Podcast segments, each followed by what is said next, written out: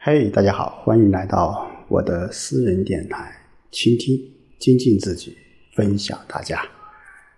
那今天我们继续和大家一起来分享《易经》的智慧。那今天我们继续来，呃，了解第十一卦太卦啊。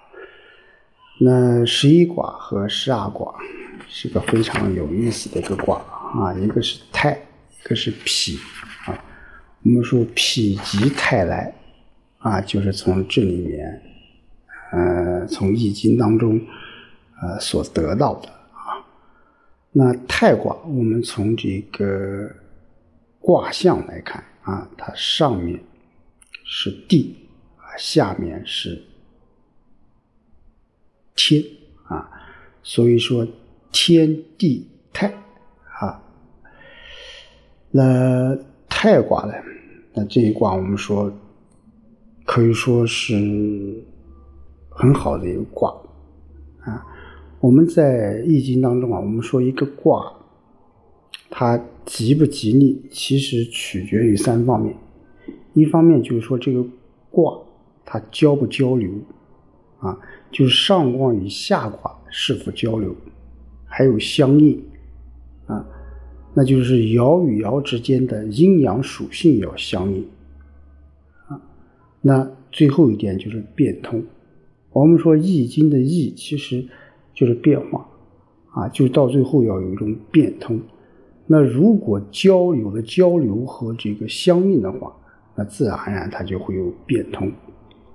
那在太卦可以说是六十四卦里唯一实现这种。啊，交流相应和变通的卦，所以这个卦，嗯，呃，除了啊，除了这个上六，我们说有一点点不太好，有一点逆，那其他卦可以说啊，其他爻都是啊非常好的。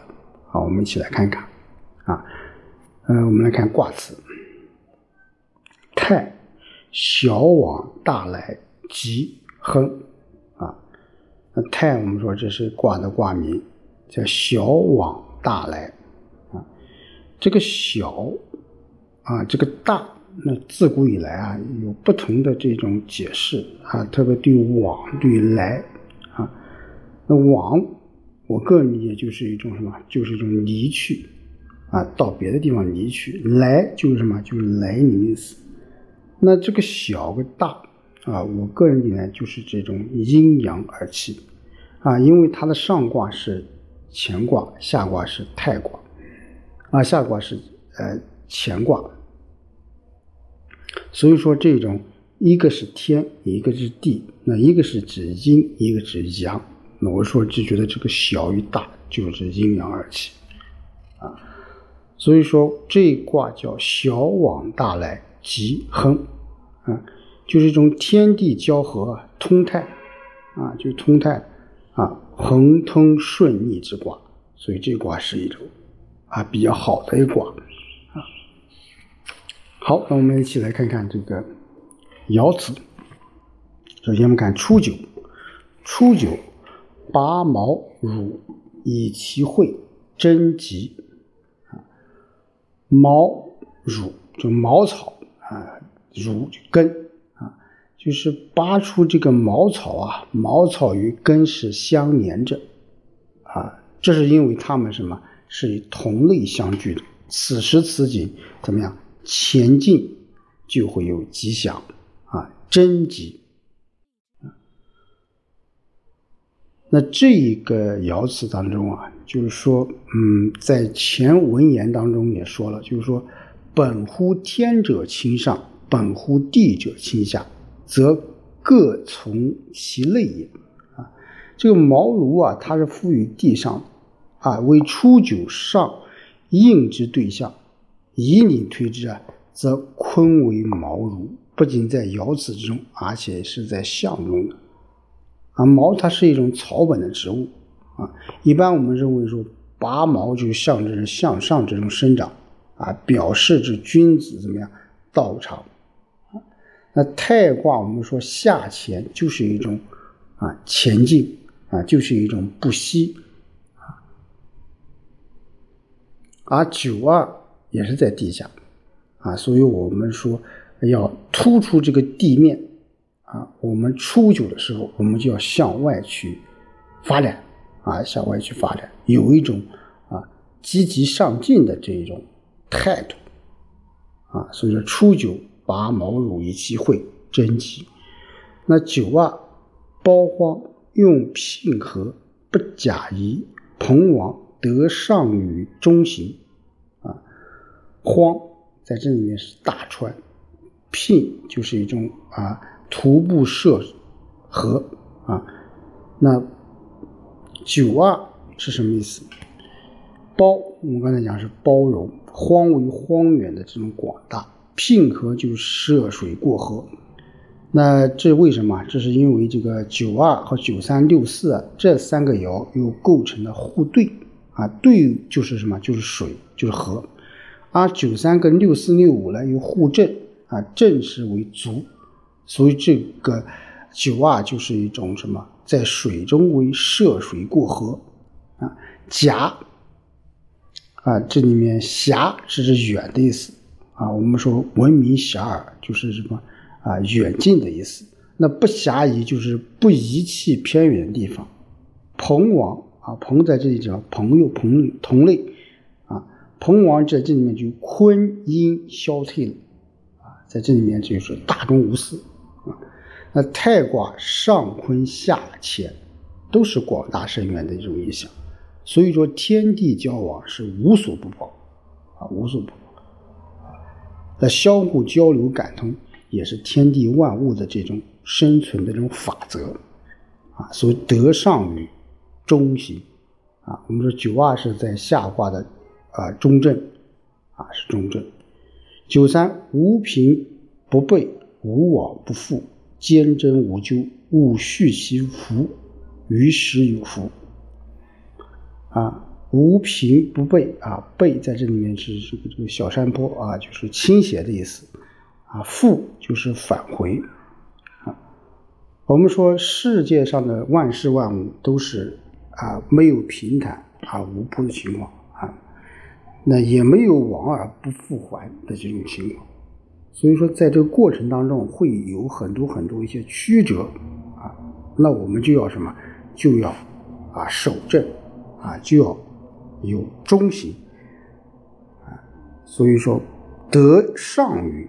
中心，嗯，就说我们在这个过程当中，我们要有一种嘛，要有啊中正之位。而九三呢，我们来看一下，它是呃以这个平与背、王与父来做一个比喻，呃。就是说明什么？说明世界上万事万物都不是说一成不变的，啊，不一成不变的，都不是说是啊非此即彼的，非此即彼的，都是互相转化的。哎，这就是一种哲学的思维啊，辩证的思维。我们说否极泰来，泰极否来，啊，九三就处于天地之位，将要发生变革的之时，啊，九三是下卦的最上面，啊，也是上卦的。啊跟上卦的这个坤卦也是相连的，所以说这个中间当中啊，就是容易发生变化啊，容易发生变革。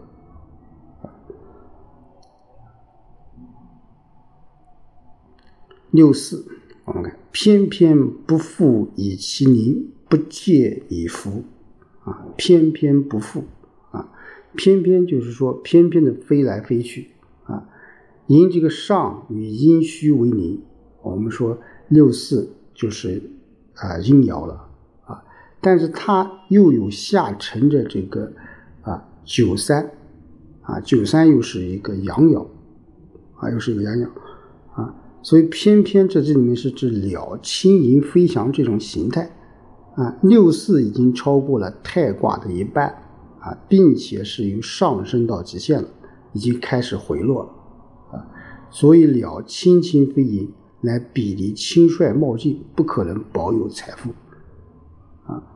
不富啊，在易经当中啊，就专指阴爻的这种用语啊，阴爻用语。我们在后面会会看到很多一些啊，这个不复啊，不复。不过这个六四爻正好它是得正的啊，又与九二啊这个阴阳相应，所以就能够得到近邻六五和上六的这种信任啊，你不必提出警告，它也能够跟随着一起这个什么行动，所以志向相同、忠心乐意的缘故啊。六五地义归妹，以此原籍啊。闺妹啊，就是指少女出嫁，归就是女子的嫁人啊。这个池就是指指就是有福气啊，福祉的意思。原籍，当然这个帝义闺妹啊，也是一个呃，也是一个典故的啊。就是帝义，他是商朝的一个一个一个帝王吧，呃，是商纣王和啊徽子的父亲。那帝义下嫁自己的妹妹给周王季，啊，呃，最后生了周文王，啊，那《易经》的这一爻辞啊，也是这段史实一个有力的一个佐证，啊，所以帝义归妹这是有有有有史实来源的，在我们《易经》当中就有这种啊说明，所以天子嫁妹是莫大的这种福祉，啊，因此是什么？是皆大欢喜的，啊，皆大欢喜的。啊，那太卦中，刚才我们有互正在上、互对在下的这种归妹的这种卦象，它后面有归妹卦啊。那六五居中又能够推行所愿，所以说是啊，皆大欢喜的啊，皆大欢喜。上六臣父与皇，勿用事，自意告命，真逆啊，真逆。呃，我们说上六一个卦到了最上面啊，否极泰来。啊，真的，这个时候真的是太极否来了，啊，黄我们说是就臣下的这种沟壕，上六就说臣降千伏于沟壕之中，啊，致使你不可出征用兵，臣意中的人请命不要用兵，因为占问的结果是有难的，啊，是难。我们说上六是太卦的最上面了，啊，吉则有变，那变态就为否了。所以这时候，我们说会有很多很多一些麻烦，啊，很多很多一些麻烦，啊，那臣皇臣附于皇，啊，这本身就是一种不好的一种表现，啊，所以命乱啊，勿用事，啊，就到时候你你你你是不清楚的这个状况，啊，不清楚这个状况。所以这个时候你不能用兵啊，不能轻举妄动啊。过去是占卜啊，占卜的结果还没出来，所以你不能轻举妄动啊。所以说从太卦这个当中啊啊，我们重点我个人理解啊，就是一种通啊通。我们刚才说，就说一个卦它能够很好的运用，就是在于这种啊呃。互相之间的这种恒通啊，恒通。